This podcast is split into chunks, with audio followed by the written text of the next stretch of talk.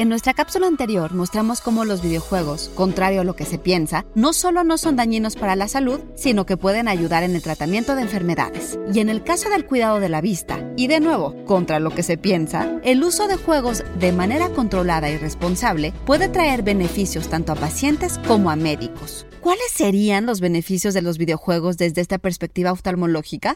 Psy Institute. Masterpiece Your Life.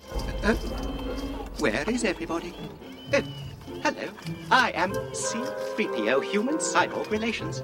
Según la revista de oftalmología Cake Magazine, una carta publicada en el Asia Pacific Journal of Ophthalmology por los doctores Philip Samuel Rothschild y Raúl Chakrabarty proponía examinar el uso de juegos como una forma de mantener las habilidades quirúrgicas durante la pandemia del COVID-19, que podría haber sido perjudicial en las habilidades motoras necesarias para la cirugía oftálmica, incluyendo la coordinación mano-ojo-pie, destreza y conciencia espacial tridimensional. Los doctores Rothschild y Chakrabarty encontraron que el uso frecuente de juegos de video parecía mejorar el rendimiento microquirúrgico cuando éste se evaluaba con un simulador y argumentaban que la accesibilidad de los juegos las hace particularmente benéficos. Los estudiantes que ya usaban videojuegos antes de iniciar su formación no solo mostraban una mayor aptitud con las habilidades microquirúrgicas y era más probable que consideraran volverse cirujanos.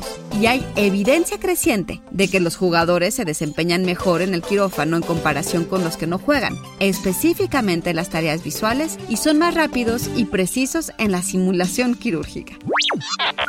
Los videojuegos pueden usarse también para tratar pacientes y no solo para desarrollar las propias habilidades.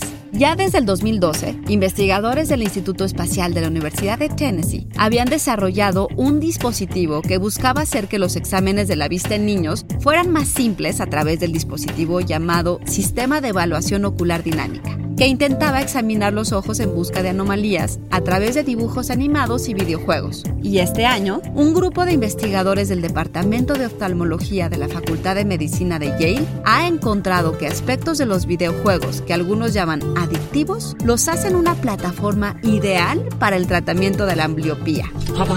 Así que, ¿cómo ven futuros padres? ¿Qué esperan para criar a la próxima generación de cirujanos oftálmicos? Idea y guion de Antonio Camarillo, con información de The Atlantic y la revista digital Cake Magazine. Y grabando desde casa, Ana Goyenechea. Nos escuchamos en la próxima cápsula SAE.